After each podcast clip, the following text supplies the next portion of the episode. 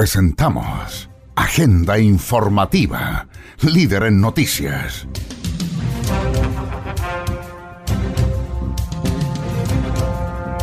Aquí usted conocerá las principales informaciones ocurridas en las últimas horas en la región de Antofagasta.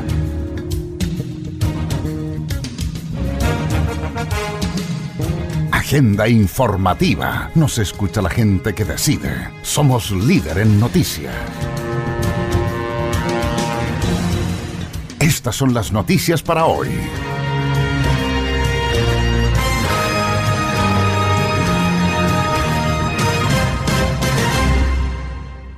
Somos Agenda Informativa, Noticiero Regional, veraz y objetivo. Por algo, nos escucha la gente que decide.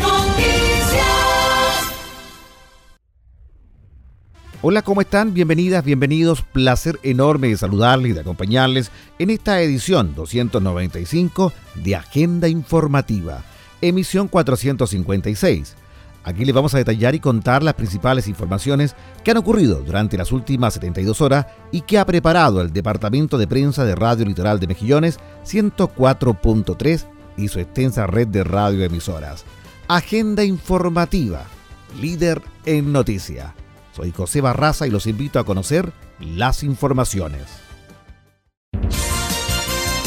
Agenda informativa, el más completo resumen de noticias de la región minera de Chile. Noticias. Noticias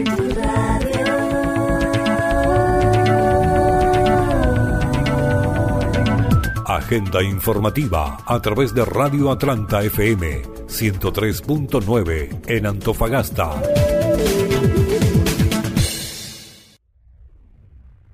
Video muestra detención arbitraria de menores de edad en población Bonilla, Antofagasta.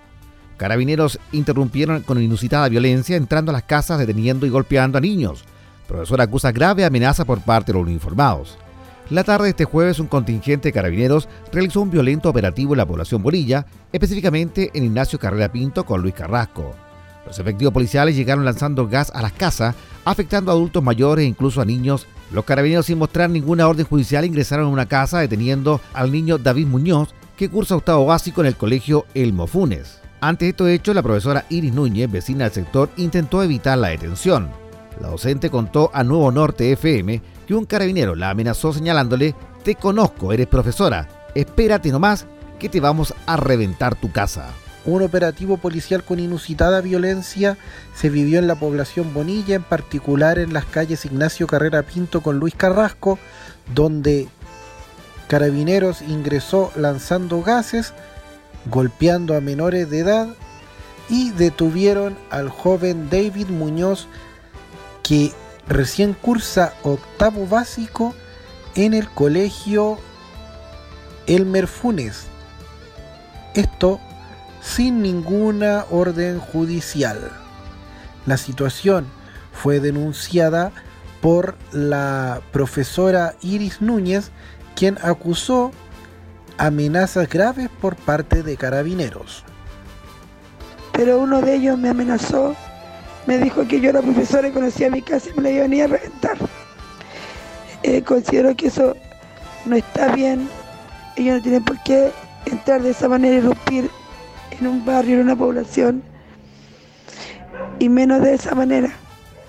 Sin respeto, tiraron bombas lacrimos que había una uva de seis meses. Estos casos se suman a una serie de detenciones y aplicación de la ley antibarricadas en los últimos días por parte de carabineros, los casos que han sido acusados de arbitrarios e injustificados por parte de quienes se movilizan. Recordemos que en la ciudad de Antofagasta desde el 19 de octubre del año pasado se vive un estado de efervescencia social y las movilizaciones se han mantenido durante todas las semanas, incluso durante los meses de verano. Desde Nuevo Norte FM para Agenda Informativa, Javier Candianeira. Agenda Informativa. Rápida acción de carabineros permite detener a sujetos por robo a empresa en el sector norte. Unos minutos antes que el reloj marcara las 11 am, hoy un grupo de cinco personas ingresa a una empresa ubicada en calle La Coipa, y promovidos de armas amenazaron y agredieron al guardia, sustrayendo una camioneta y tres teléfonos celulares. Carabineros de la Quinta Comisaría La Portada tomó conocimiento del violento hecho y de inmediato las patrullas que estaban en la población comenzaron a acercar a los delincuentes, logrando a las 11 m cercarlos en los héroes de la Concepción con la coipa. En el lugar son detenidos dos mayores de edad y un menor, lo que mantenían en su poder una mini UCI de aire comprimido y una pistola de fogueo. Y recuperan dos celulares y un automóvil encargado por robo, donde se movilizaban los individuos. A las 11.35 horas fue detenido el cuarto hombre adulto en esquina Pajonales, el cual mantenía una pistola a fogueo. Asimismo, la acción de carabineros permite además recuperar la camioneta sustraída, la cual fue encontrada en las calles Los Morros. Los detenidos pasaron a control de detención. Agenda informativa. Carabineros detiene a sujeto que habría disparado contra funcionario. Carabineros del equipo multidisciplinario de la prefectura Antofagasta, OS7, OS9 y también servicios especiales, detiene a sujeto que sería el autor del disparo contra un oficial de carabineros ocurrido el 29 de febrero en la población Bonilla en el contexto de las manifestaciones sociales. El proceso investigativo llevado en conjunto con la Fiscalía permitió establecer la identidad del sujeto mediante un completo trabajo pericial de inteligencia policial y la evidencia recabada por carabineros del OS9 o OS7. Con los antecedentes manejados se solicita la respectiva orden de ingreso y registro de un domicilio en la población Molilla con apoyo de todos los servicios especializados y carabineros del GOPE.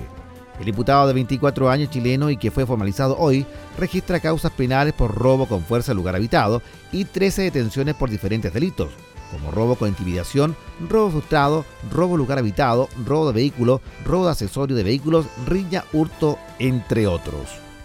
Todas las noticias, solo aquí en Agenda Informativa. Nos escucha la gente que decide. Con la mejor información.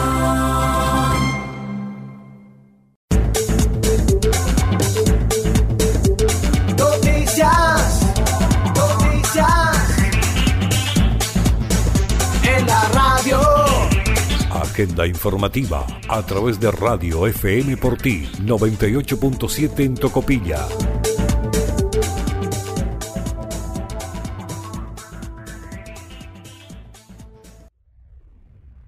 Presidente visionario, polémica causaron las declaraciones de Sebastián Piñera, donde afirmó que sabían que se iban a quemar las estaciones del metro. En una entrevista para el noticiero central de Mega, el presidente de la República, Sebastián Piñera, abordó diversos temas. Uno de ellos fueron los asuntos de seguridad en el contexto del estallido social. En aquel momento el mandatario se refirió sobre los ataques que sufrieron diversas estaciones del metro de Santiago, donde indicó que sabían que iba a ser blanco de disturbios, pero que no existían las capacidades ni el recurso humano policial para evitar la situación. Estas palabras generaron amplias críticas en contra del jefe de Estado, ya que se le acusa de no prevenir los hechos a pesar de tener los conocimientos de lo que iba a suceder. posible dentro de la ley. Si tuviéramos tiempo le diría todo lo que hemos hecho. Pero hay una cosa clara, todavía hay una falta grave de la sociedad chilena. Yo le pido a todos mis compatriotas que nos unamos contra la violencia en forma fuerte y clara, sin ambigüedades, que no sigamos avalando eh, validando, justificando la violencia como lo hacen muchos.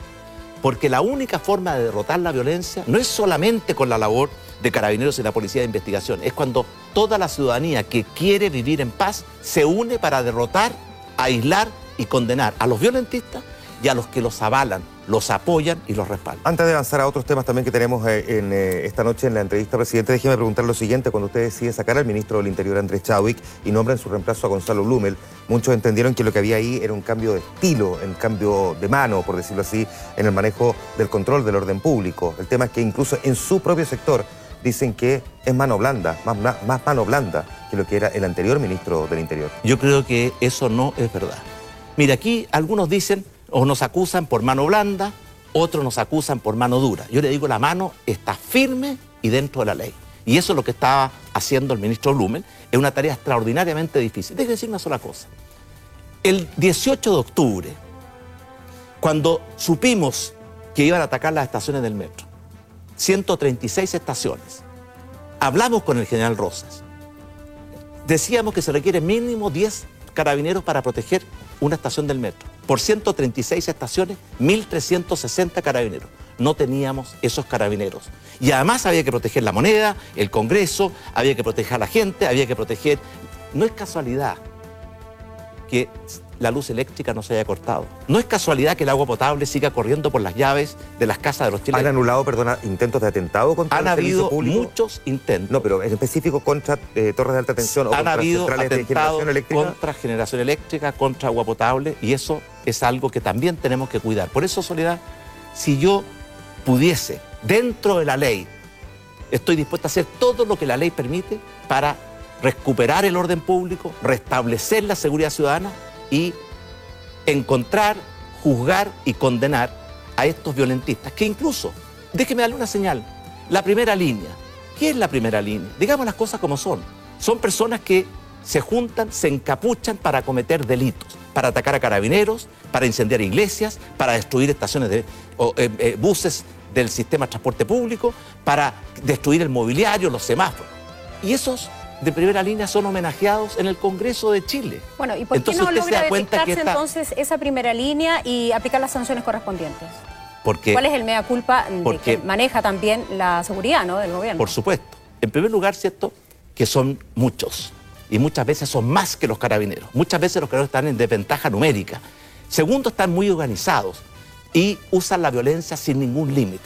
Hace unos días atrás, en Corbalán, donde está el monumento a los héroes de carabineros, se detuvo a 44 personas que fueron puestas a disposición de la Fiscalía y un juez de garantía dejó a todos menos uno en libertad. Y aplicó una ley que es de desórdenes públicos. Si lo que estaban haciendo no era desórdenes públicos, problema- era atacar a carabineros, tirar bombas molotov, El problema de la el mobiliario. el problema es de la interpretación de los fiscales, el problema es de la resolución de, lo- de la- de los jueces, el problema es de quién, de digo, Carabinero en presenta hojas pruebas. ¿Cuánto nos costó? Nosotros tenemos una agenda de orden público en el Congreso hace más de un año. La modernización de carabineros todavía no ve la luz del sol. La creación de un nuevo sistema de inteligencia para tener más información todavía no logramos sacarla al Congreso. Acabamos de sacar después de mucho tiempo la ley que condena con mayor severidad los saqueos y las barricadas. Todavía no tenemos una ley que nos permita combatir a los encapuchados. Todavía no tenemos la ley para que permita a, los- a las Fuerzas Armadas proteger la infraestructura pública, la electricidad, el agua, los hospitales, las cosas fundamentales para la vida de todos los chilenos. Agenda informativa. Nos escucha la gente que decide. Somos líder en noticias. Dueño de la sede fantasma de la UDI pide que le devuelvan el inmueble. No puedo financiar siendo un pensionado a una colectividad política. La oficina ubicada en calle Bulnes 80 ha sido el epicentro de la polémica esta semana, luego de que el polémico ultraderechista Sebastián Izquierdo publicara un video donde elabora en dicho lugar escudos y otros elementos utilizados en la marcha del rechazo a la nueva constitución. Si bien en un principio la presidenta de la UDI, Jacqueline Van Resenberger, descartó una relación con el inmueble, tras sus primeras declaraciones se supo que el lugar era efectivamente utilizado por el gremialismo como sede y oficina comunal.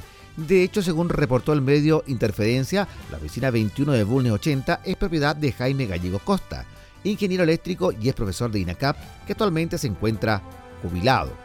Gallegos conversó hoy con Radio Cooperativa y reveló nuevos detalles. Acusó que la UDI le debe 2,7 millones de pesos por el arriendo de la oficina, que efectivamente renta en acuerdo de palabra y sin contrato. Sin embargo, a pesar de la deuda, el ingeniero manifestó que quiere que le devuelvan el inmueble. Lo que espero es que me devuelvan el departamento porque yo no puedo financiar, siendo pensionado, a una colectividad política. Es muy barato el arriendo y mi remuneración es mínima, y de pobreza, y tener que colaborar con ellos, además que lo que están utilizando en acciones que están reñidas con la convivencia pública, añadió, en referencia al video de izquierdo. Gallego señaló que estaban preparando un nuevo contrato, pero ahora, tras la revelación del video, ya no hay. Ellos buscan dilatar las cosas nomás y no efectuar las acciones, comentó. Entonces quiero que me devuelvan ya, concluyó el dueño de la sede fantasma de la UDI. Agenda informativa. Nos escucha la gente que decide. Somos líder en noticias. Ministerio de Salud aumenta a 43 la cifra de contagiados por el coronavirus. Ya son 43 los casos de coronavirus en el país.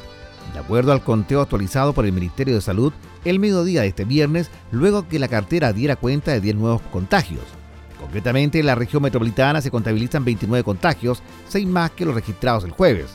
El Maule, la cifra aumentó de 7 casos el jueves a 8. Este viernes, en Ñuble, donde hasta ayer se tenía conocimiento de un contagio, se registró un nuevo caso para sumar 2. mientras que Biobío se suma al listado de regiones afectadas por el virus con tres personas. Ayer el ministro de Salud Jaime Mañalich adelantó a través de Twitter que debido a la fase en que se encuentra el coronavirus en el país, los casos debieran duplicarse cada cuatro días. Estamos en una fase en que el número de casos debiera duplicarse cada cuatro días, afirmó el ministro de Salud a través de su cuenta de Twitter. Acá, todo el día. Obviamente no se puede verter en la pega, así que estoy con la radio prendida. Y si sale un tema bueno, le subimos un poco el volumen. Igual uno está en internet, pero no es lo mismo. Cuando hay una noticia buena, se lee. Pero es mejor escucharla mientras hace otra cosa. Si no sale en la radio, no es verdad, ¿no? La radio en la que crees es la que quieres seguir escuchando. Archie, Radios de Chile. Noticias. Agenda informativa a través de radio FM Mix 100.3 en Calama. Noticias. Minuto.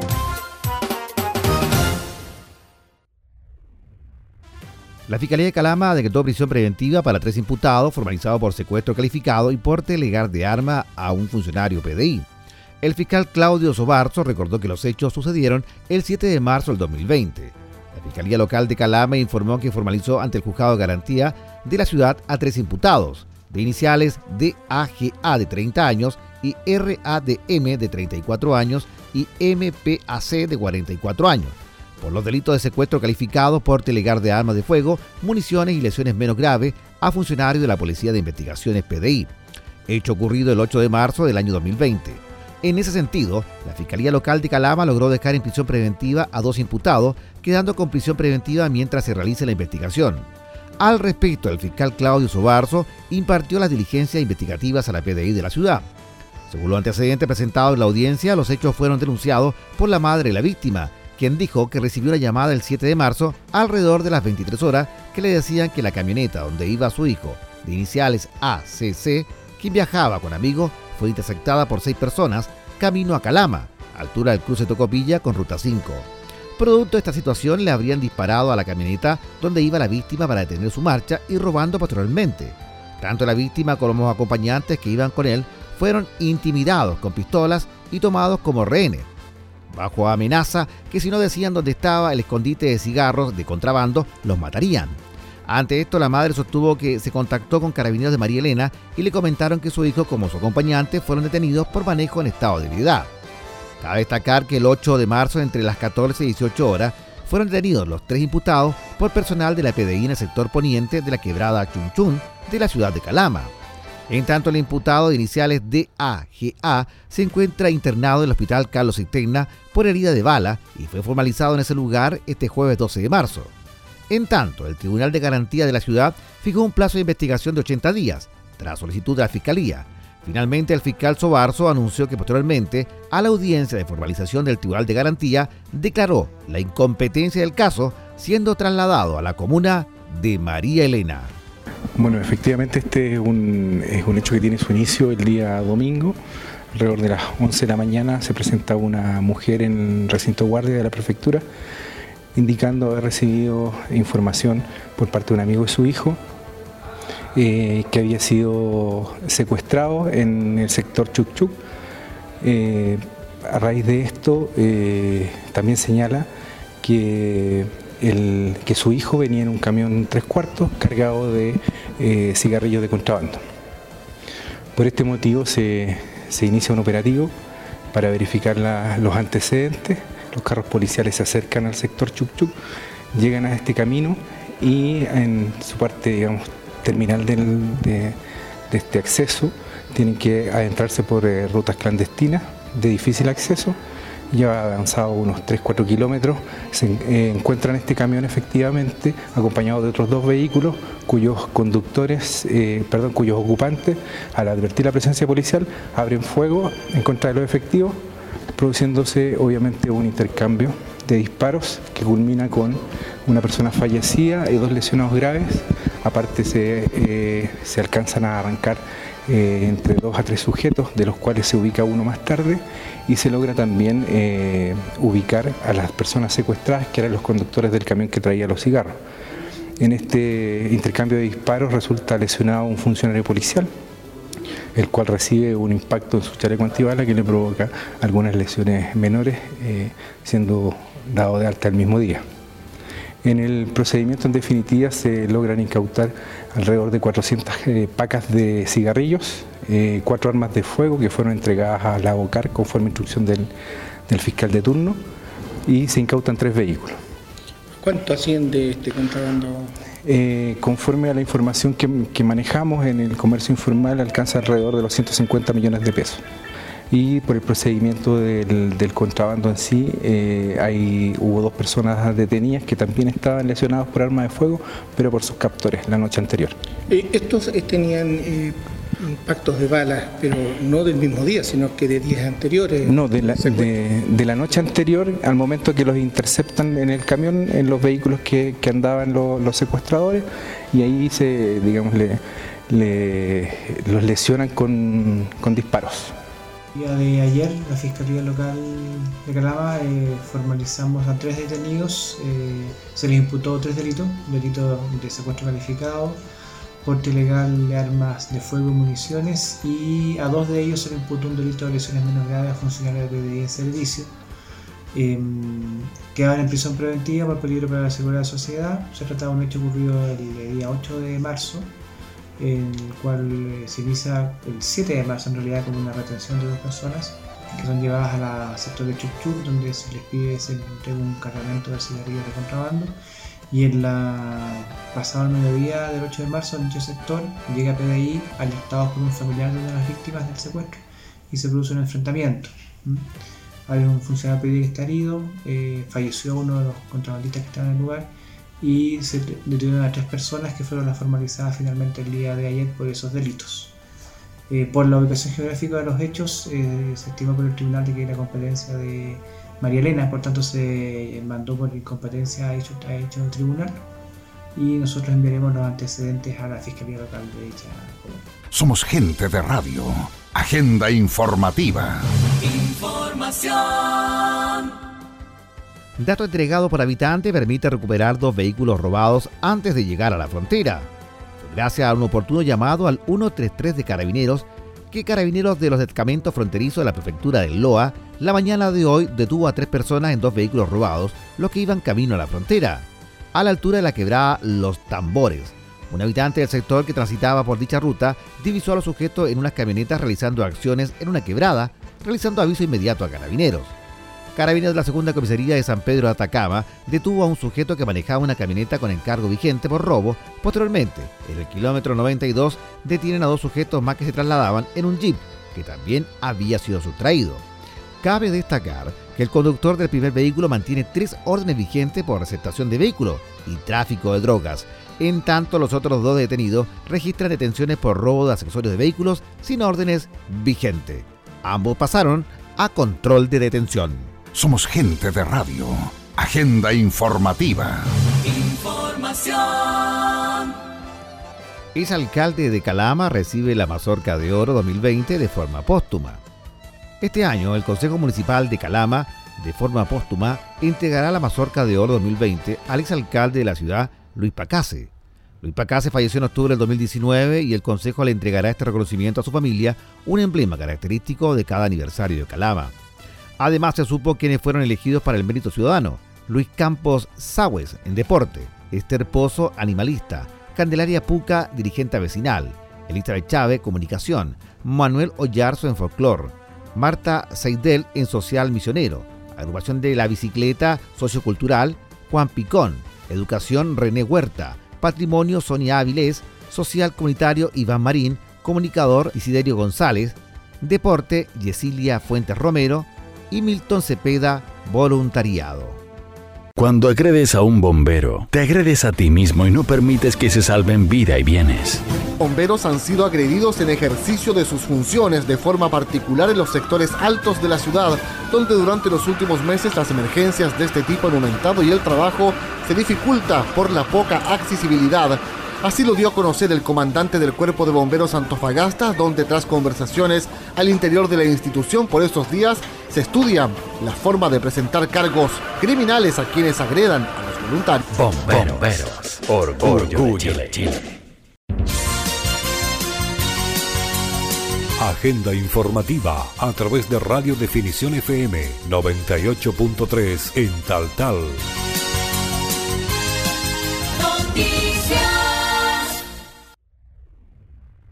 Ministro del Interior Gonzalo Blumel se refiere a la reacción por parte de tribunales en contra de integrantes de la primera línea. Escuchamos reacciones del ministro de Estado. Sí, nosotros queremos valorar este fallo, que es positivo porque lo dijimos la semana pasada. Este mayor esfuerzo policial que se está haciendo por recuperar el orden público tiene que venir acompañado de también un mayor esfuerzo y una mayor eh, exigencia por parte de la justicia. Eh, no puede ser que personas que cometen delitos tan graves como atacar a carabineros, tirar bombas molotov eh, o causar graves desmanes en la vía pública queden en la impunidad. Y por eso tienen que asumir sus consecuencias. y yo quiero valorar este fallo, porque lo que este fallo indica es que cometer actos tan graves tiene consecuencias. Las señales tienen que ser claras. Las señales de la justicia, del Estado y de la sociedad contra la violencia tienen que ser muy claras quienes cometen hechos de violencia tienen que asumir sus consecuencias y este fallo lo que hace es poner un poquito de sensatez y sentido común. No es gratis cometer actos vandálicos, actos de violencia en la vía pública, afectando además durante tanto tiempo a los vecinos y a quienes viven en el sector del entorno de Plaza Italia. Hoy día Carabineros está acercando con jersey las calles Carabineros de Chile y las calles donde generalmente la primera línea actúa todos los días. ¿Qué le parece esa medida de seguridad? Carabineros va a tomar todas las medidas que sean necesarias para proteger a los vecinos, porque el deber de Carabineros de Chile es proteger los derechos, la seguridad y la tranquilidad de las personas. Ministro, ayer... perdón, hoy día se conoce una carta del coronel de Carabineros, Pedro Jofre Montero, que habla sobre el suicidio de su hijo, también carabinero. Dice que se debe a la presión que tienen los carabineros en todos los grados y que además el gobierno y sus parlamentarios los han dejado solos. ¿Qué le parece a usted primero el contenido de la carta y el hecho de que la haya escrito un coronel en servicio activo? Sí, mira, más que referirme a un caso particular, que además es tan doloroso y en eso yo quiero ser muy respetuoso también, yo creo que eh, es cierto que eh, hoy día Carabineros está pasando por un momento complejo, difícil, de mucha crítica eh, y de muchas dificultades. Y por eso nosotros como gobierno lo que hemos hecho es tomar todas las acciones necesarias para apoyar a la institución, para que cumpla su misión fundamental, que es proteger a las personas, proteger a los ciudadanos y resguardar el orden público. Y hemos venido trabajando hace bastante tiempo, pero también en el verano hicimos un trabajo muy intenso eh, para tomar un conjunto de medidas para apoyar a la institución, fundamentalmente eh, dotándola de mejores medios y de mayores capacidades para cumplir sus tareas en materia de seguridad pública, en materia de orden público. Y de hecho la próxima semana vamos a continuar en ese esfuerzo porque vamos a dar a conocer la propuesta del Consejo para la Reforma de Carabineros, porque Carabineros de Chile es una institución fundamental de nuestro país es una institución que le pertenece a todos los chilenos, no es de izquierda, no es de derecha, no es de gobierno, no es de oposición, no es de la prueba ni es del rechazo, es de todos nosotros, a todos nos cuida y todos tenemos que apoyarla. Estamos en vivo, podría repetir sobre esta resolución de la Corte de Apelaciones de dejar en prisión preventiva a estos miembros de la presunta primera línea. Como gobierno valoramos el fallo de la Corte de Apelaciones porque hace justicia, en el sentido de que da una señal clara de que quienes cometen actos graves vandálico, atacan a carabineros, lanzan bombas molotov, tienen que asumir las consecuencias de su acto. Y creo que es un fallo que finalmente entrega una señal de que en el orden público, las instituciones del Estado, todas tenemos que colaborar para recuperarlo y para brindar paz y tranquilidad a los ciudadanos. Agenda informativa. Coronavirus. El San George se convierte en el primer colegio chileno en cuarentena. Esta jornada se informó que el San George el exclusivo establecimiento educacional ubicado en la comuna de Vitacura se convirtió en el primer colegio chileno en cuarentena por coronavirus. La medida fue adoptada tras confirmarse el contagio de un funcionario. De acuerdo al informado por la subsecretaria de Salud Pública, Paula Daza, la medida significa que toda la comunidad escolar debe mantener aislamiento domiciliario para evitar contagio masivo por el coronavirus, lo que incluye a los 2.600 alumnos, además de los 300 profesores y los 40 funcionarios del establecimiento. La cuarentena decretada se ajusta al protocolo determinado por el Ministerio de Educación que establece que si un docente asistente de la educación o miembro del equipo directivo confirma caso de coronavirus, se suspende la clase del establecimiento educacional completo por 14 días desde la fecha de inicio de síntomas en coordinación con la autoridad sanitaria. El protocolo del Ministerio de Educación es distinto cuando se da el caso de un estudiante confirmado con coronavirus. En esa situación se van a suspender las clases en el curso completo y si es más de un alumno, estas serán suspendidas en todo el establecimiento.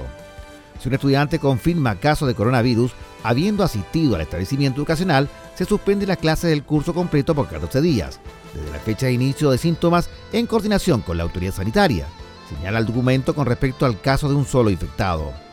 Mientras que si se confirman dos o más casos de estudiantes con coronavirus, habiendo asistido al establecimiento educacional, se suspenden las clases del establecimiento educacional completo por 14 días desde la fecha de inicio de síntomas en coordinación con la autoridad sanitaria. Estamos en el día de hoy aquí debido a que vengo de reunirme con las autoridades de un establecimiento educacional en la comuna de Vitacura, en la región metropolitana, debido a lo que afecta a un profesor de ese colegio. En esta madrugada, el Instituto de Salud Pública ha confirmado que este profesor le salió positivo el examen COVID-19. Según la información que nos entregó las autoridades educacionales del recinto escolar, este profesor tiene funciones de coordinación académica. Sus antecedentes epidemiológicos es una persona de 39 años que tiene el antecedente de haber estado en contacto con personas que viajaron a Italia, que dos días previo a consultar a un servicio de urgencia comenzó con fiebre, con tos y con dolor de cabeza, que posteriormente consultó al servicio de urgencia, donde se le confirma por Instituto de Salud Pública la presencia de COVID-19. Es por esto y dentro del contexto nacional del Plan Nacional de COVID-19 y los protocolos elaborados por el Ministerio de Salud y el Ministerio de Educación, es que hemos instruido a este establecimiento educacional que desde el día de hoy toda su comunidad escolar debe quedar en cuarentena. Eso significa que todos los alumnos, que todos los profesores deben estar en, sus domicilios, en su casa, manteniendo rigurosamente las medidas de aislamiento social. Significa que tienen que tomar las medidas de prevención, como el lavado de manos, evitar el contacto directo con otras personas a menos de un metro, e, evitar el contacto de utensilios y sobre todo el control de la temperatura dos veces al día, ya que en caso que comiencen con síntomas respiratorios o tengan fiebre, tienen que consultar rápidamente a la autoridad sanitaria de la región metropolitana. ¿Está confirmado el docente? ¿Hay alumnos contagiados positivos?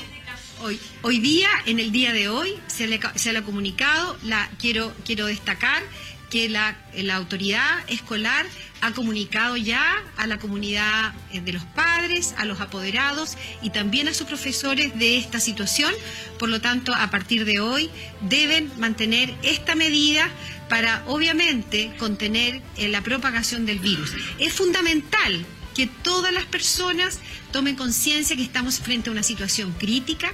Tenemos COVID-19 en nuestro país, sin embargo, es muy importante la responsabilidad individual que todas las personas tomen todas las medidas dadas por la indicación que es el protocolo, la indicación de la autoridad sanitaria.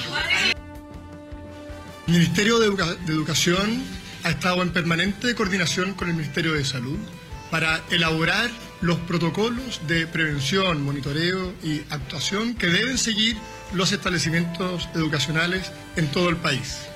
Hemos distribuido desde los primeros días eh, un protocolo para enfrentar esta situación y ese protocolo se va actualizando en la medida que, en coordinación con el Ministerio de Salud, corresponde que los establecimientos tomen medidas adicionales.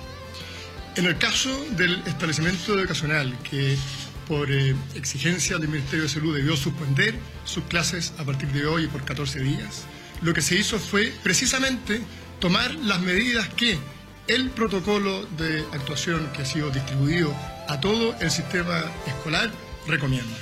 Y en ese sentido, creemos que es fundamental que la ciudadanía tenga claridad, que el sistema educacional conoce las eh, recomendaciones del Ministerio de Salud, que está en permanente coordinación con el Ministerio de Educación, que las medidas se toman también eh, tomando en consideración la eh, autoridad sanitaria y que eh, lo que corresponde es mantenerse apegados a esos protocolos. En el caso específico del caso que hoy día se ha dado a conocer, es también importante que la comunidad sepa que la cuarentena que deben mantener no significa que su proceso formativo se interrumpa y en ese sentido los establecimientos educacionales que deban tomar medidas como esta deben tomar también las medidas para que el proceso de aprendizaje se mantenga en los respectivos hogares y por supuesto para ello el Ministerio de Educación prestará todo el apoyo en orden a que podamos como país hacer frente de la mejor manera a una crisis sanitaria, compatibilizándolo con la necesidad de, que nuestros niños y jóvenes mantengan también su ritmo de aprendizaje. Agenda informativa, el más completo resumen de noticias de la región minera de Chile. Noticias.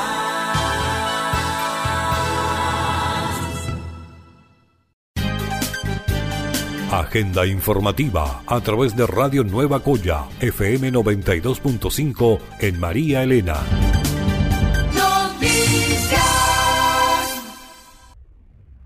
Militar en estado de ebriedad atropella a ciclista que participaba en movilización.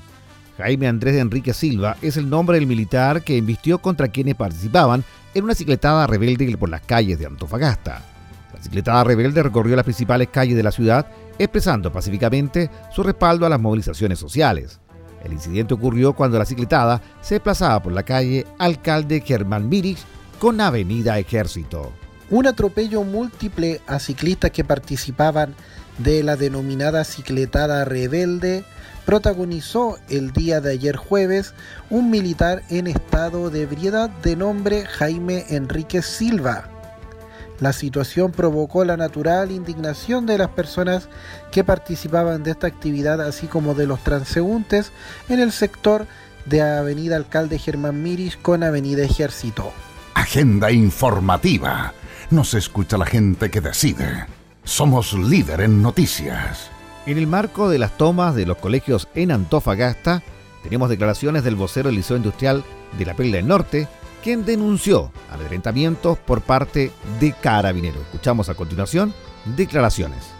Hola, soy Luciana Aguirre, vocero de la toma del liceo industrial y hoy quiero denunciar el amedrentamiento que llevamos viviendo desde anoche, aproximadamente las dos y media de la mañana, por parte de carabineros, los cuales se han pasado rondando el liceo toda la noche, eh, gritando cosas, eh, eh, más que nada amenazando porque tenemos una amenaza de desalojo aún activa por parte de la corporación.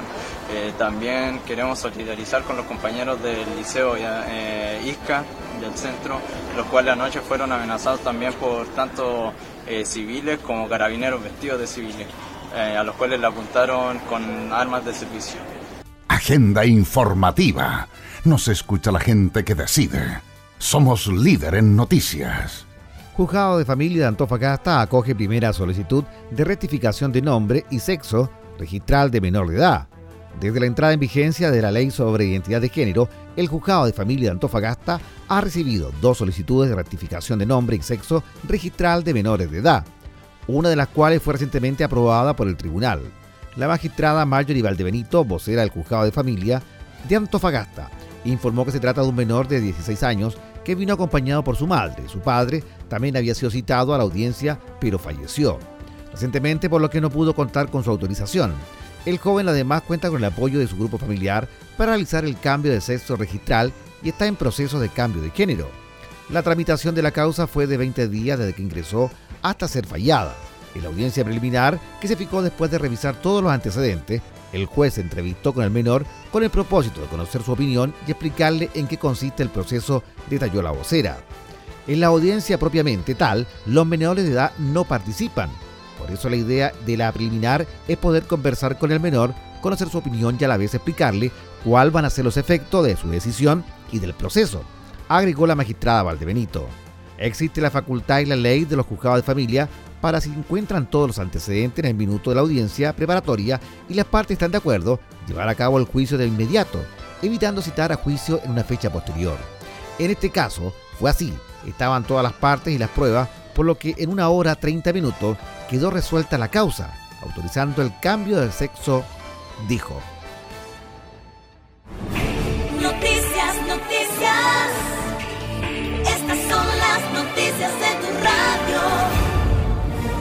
Una persona informada puede opinar y en Agenda Informativa le entregamos las noticias veraz y objetivamente. Agenda Informativa, líder en noticias regionales.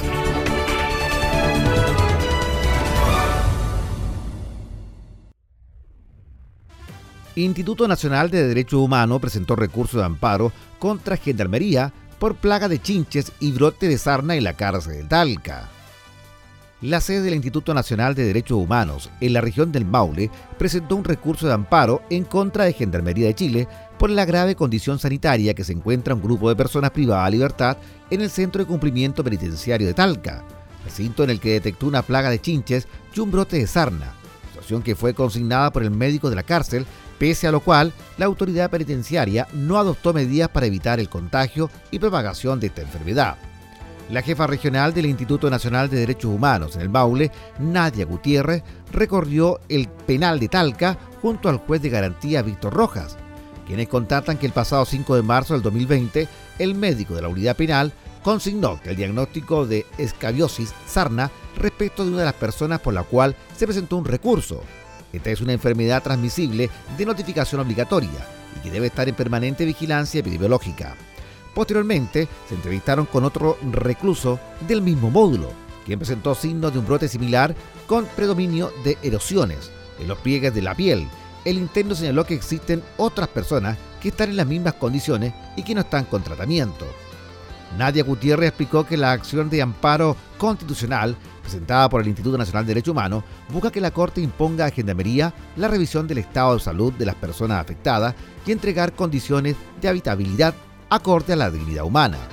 También buscamos que la Corte ordene la constitución de otros organismos que colaboren en la evaluación y control y erradicación de este brote de sarna, esta plaga al interior de las unidades penales, como es la Seremi Salud y también la Seremi de Justicia y Derechos Humanos. Sostuvo la jefa del Instituto Nacional de Derechos Humanos en el Maule. El recurso de amparo plantea que la actuación de Gendarmería en el tratamiento de estos brotes de sarna y chinche es uno de los módulos de la cárcel de Talca.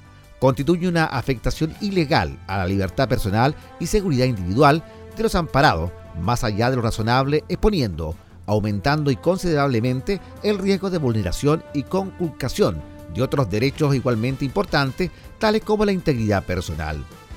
Señala también el escrito que la sobrepoblación del módulo ha provocado que las condiciones de habitabilidad sean precarias, transformando el lugar en un foco de plaga de chinches y enfermedades. Agenda informativa. Nos escucha la gente que decide. Somos líder en noticias. Teletón confirma que campaña solidaria hará y será solo en el teatro. En medio de la incertidumbre por la realización de eventos masivos, muchos de ellos suspendidos por el coronavirus, Teletón confirmó que la campaña solidaria se va a realizar los días 3 y 4 de abril, pero en un formato más disminuido. La directora ejecutiva del instituto, Jimena Casarejos, anunció que todo el programa se hará en el Teatro Teletón, en el centro de Santiago, descartando que el cierre masivo del Estadio Nacional, que ya había sido descartado, se realice en algún espacio de mayor envergadura como el Movistar Arena. Sobre la cantidad de público que va a asistir al programa televisivo que cada año transmiten en conjunto los canales de televisión, señaló que va a depender de las medidas que tomen las autoridades para prevenir los contagios de coronavirus. Este es un aporte de Litoral FM 104.3. El programa Ley Fácil de la Biblioteca del Congreso Nacional presenta Protección a los animales. Veterinaria y albergue, buenos días. No, señora, es normal que su gato tenga esos estornudos. Si deja de comer, entonces me llama. No, no hay de qué. Buenos días. Marcia, mira lo que dice el diario. ¿Qué pasó? Salió la ley de protección para los animales. No te creo, a ver qué dice. Primero reconoce que los animales son seres vivos, parte de la naturaleza, y como tales se les tiene que dar trato adecuado. Cualquier persona que tenga un animal tiene que darle alimentación y albergue de acuerdo a sus necesidades mínimas y no restringir su libertad de movimiento innecesariamente, en especial si causa sufrimiento. ¡Ay, qué lindo! Mira, todos los recintos que trabajen con animales como circos, zoológicos, tiendas de animales, laboratorios y clínicas veterinarias. Ahí estamos nosotras. Claro, deben contar con instalaciones adecuadas y con la protección correspondiente para las personas. Nosotras cumplimos. Cierto, mis regalones que están felices aquí. Escucha, la ley dice que se autorizan los experimentos con animales, pero por razones súper específicas, siempre conducidos por un profesional competente y reduciendo al mínimo el sufrimiento del animal. ¿Y dice algo de los colegios o universidades? Dice que la enseñanza básica y media no se pueden hacer. En los liceos agrícolas y en la universidad sí, pero solo si es la única manera de enseñar. Y además lo tienen que aprobar el rector o el decano, depende del establecimiento. Oye, también habla sobre el sacrificio de animales. Qué pena. ¿Qué dice? Dice que se puede hacer, pero usando métodos racionales y de nuevo evitando el sufrimiento innecesario. El mismo criterio se debe aplicar cuando las autoridades hagan planes de control de población de animales callejeros. Oye, ¿y dice algo sobre castigo a los maltratadores? Sí, si alguien maltrata a un animal, un juez competente puede ordenar quitárselo y que le den atención veterinaria. Y el maltratador puede ser castigado con hasta tres años de cárcel. Además, todo esto deberá pagarlo el que dio el maltrato al animal. Eso y los establecimientos que trabajen con animales y que no los tengan en condiciones adecuadas los pueden multar con hasta 50 UTM y si reinciden les doblan la multa. Muy bien, me alegraste el día. Y ahora que estamos contentas, vamos a chequear a los perritos que nacieron ayer, ¿ya? Esta fue una producción de la Biblioteca del Congreso Nacional y la radio de la Cámara de Diputados de Chile. Un aporte de Litoral FM 104.3.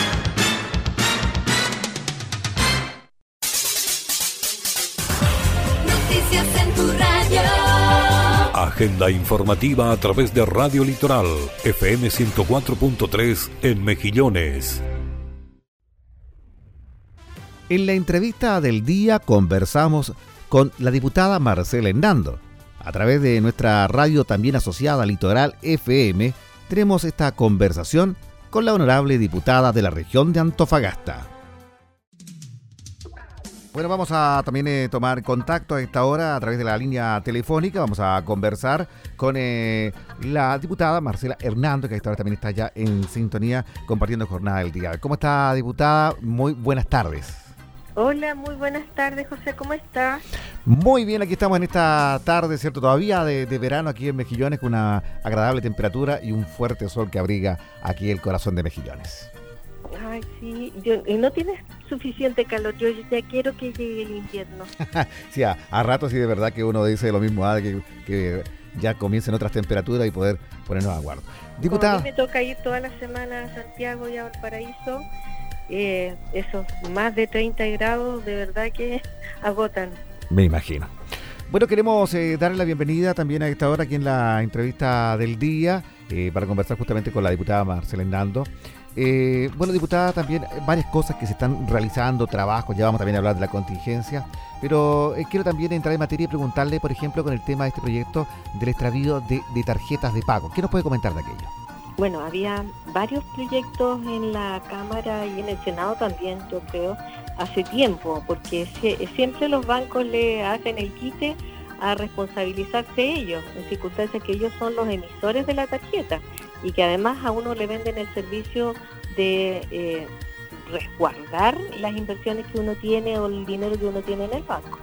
Entonces, eh, este proyecto de ley que ya salió eh, listo para que sea promulgado como ley, ya terminó todos sus trámites, lo que dice es precisamente aquello, que si tú das aviso al banco, de ahí en adelante es obligación del banco el responder y responder por todos los gastos que se hagan y los problemas que tenga la tarjeta.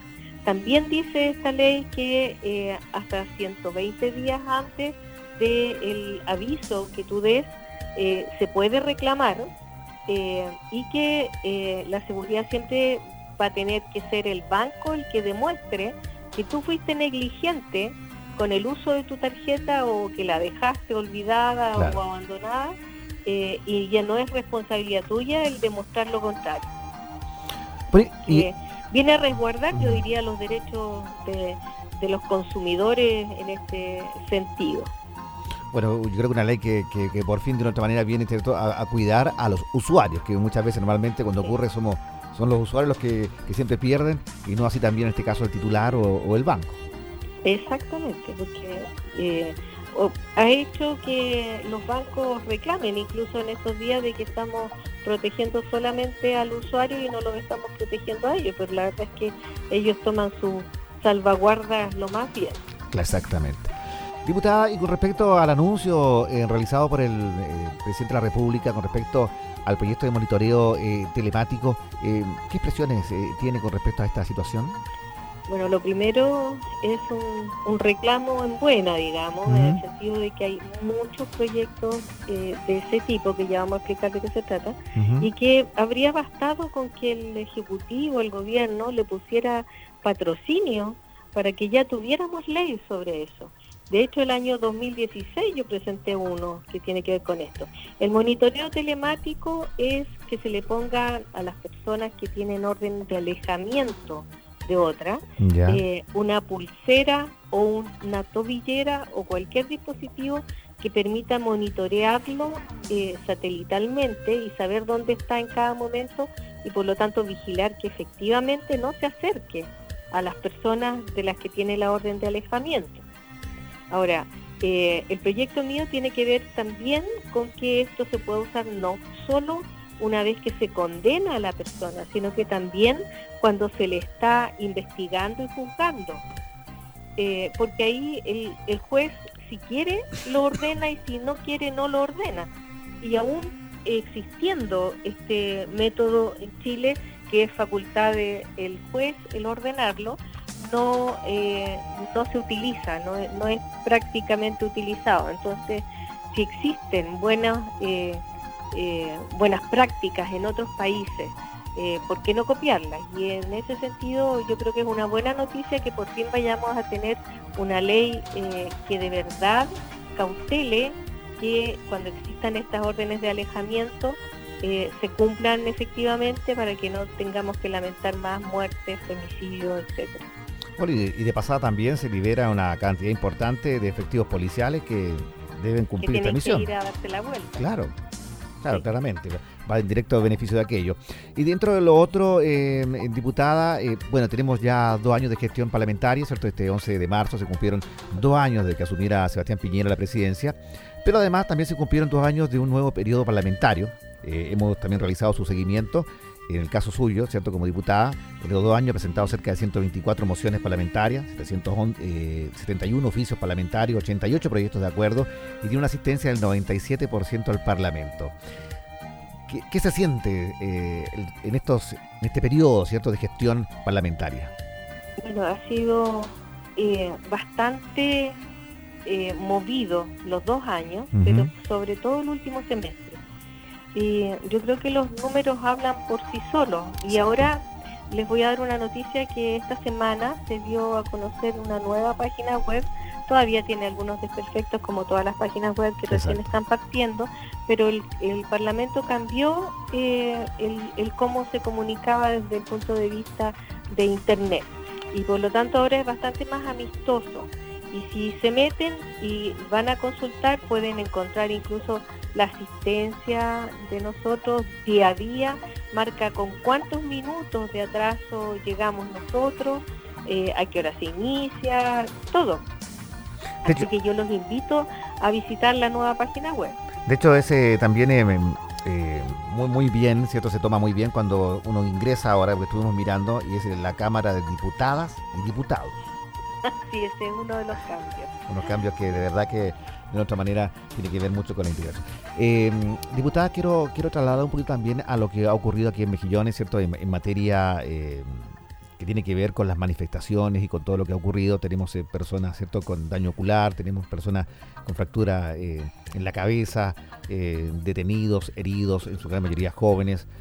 Y situaciones que también autoridades que han planteado declaraciones, se, habló, se habló en un minuto determinado de, de saqueos en Mejillones, cosa que nunca ocurrió lo que está ocurriendo en, materia de seguridad en Mejillones. ¿Cuál es su opinión? Yo creo que no, es muy diferente de lo que está ocurriendo en el resto del país.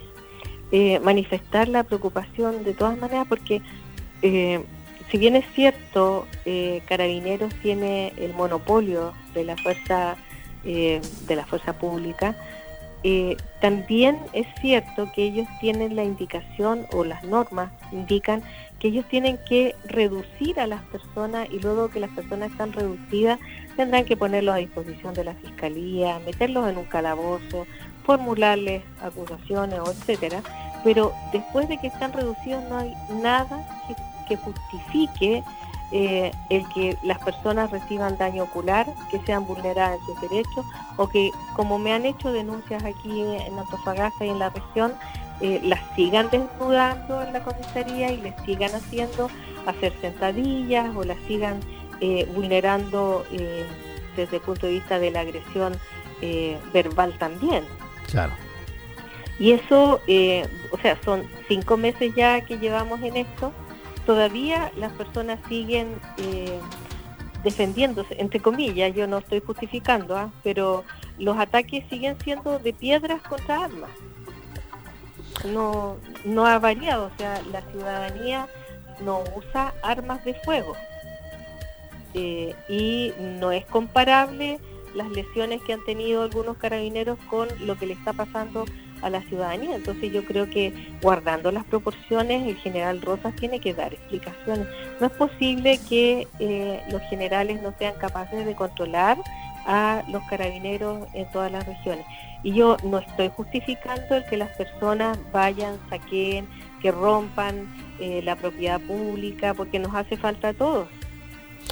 Claramente se viralizó, diputada, ¿cierto? Un video aquí en Mejillones y a lo largo del país, lamentablemente, con ese guatón acut y ¡pap! un ojo menos. ¿Qué sintió usted? Primero como, como, como persona. Dolor. yo creo que se siente dolor, impotencia eh, y de verdad mucha rabia. Así es que eh, eh, para nosotros la tarea de fiscalización al orden, porque además nosotros tenemos tres, tres tareas una eh, es legislar, la segunda es fiscalizar y la tercera es representar. Y en el caso de la fiscalización, nosotros fiscalizamos a los organismos públicos. Nosotros no podemos fiscalizar a los privados ni a las personas en particular. Y por lo tanto, la única forma que podemos ejercer nuestro rol fiscalizador es a través del de el Ministerio del Interior, de las policías, de los organismos públicos. Bueno, nosotros queremos eh, agradecerle, eh, diputada, ¿cierto? por su gentileza de conversar con nosotros a través de Radio Litoral aquí en Mejillones y también le vamos a dejar los micrófonos para que pueda saludar a la gente de Michilla, Hornitos, de la jurisdicción que está también a esta hora en sintonía de Radio Litoral. Bueno, con mucho cariño a toda la gente que está escuchando Radio Litoral eh, y desearles que este año que está partiendo sea obtengamos las cosas que queremos todos y podamos cumplir los sueños que tenemos como chilenos. Invitarlos a todos a participar, es importante el proceso plebiscitario del 26 de abril y eh, no nos asustemos eh, de los cambios, eh, más bien pensemos en el Chile que queremos y soñemos por aquello. Un tremendo abrazo y un gusto como siempre saludarle y de escucharle también a esta hora a través de la radio. tremendo abrazo. Igualmente, que estén bien. Chao, chao. Adiós.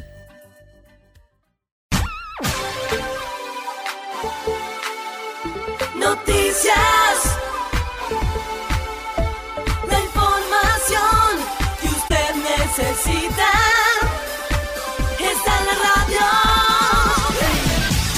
Estamos presentando Agenda Informativa preparadas por nuestra central informativa.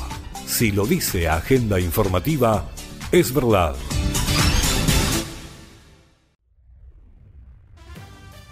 De esta forma llegamos al final de las noticias por el día de hoy. Es el día viernes.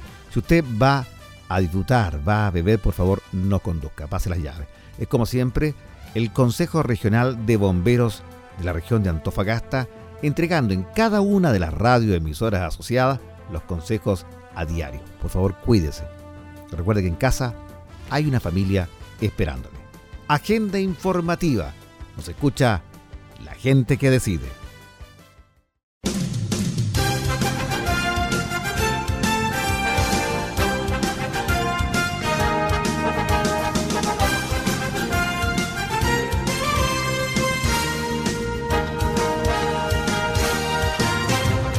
Usted ha quedado informado e informada de lo más importante acontecido en las últimas horas en la región minera de Chile.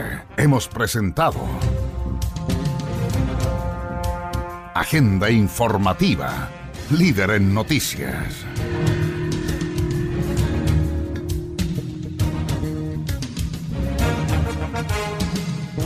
El más completo resumen noticioso del día. Recuerde, en cualquier momento le entregamos las noticias de último minuto con una de nuestras unidades móviles o alguno de nuestros corresponsales en la región.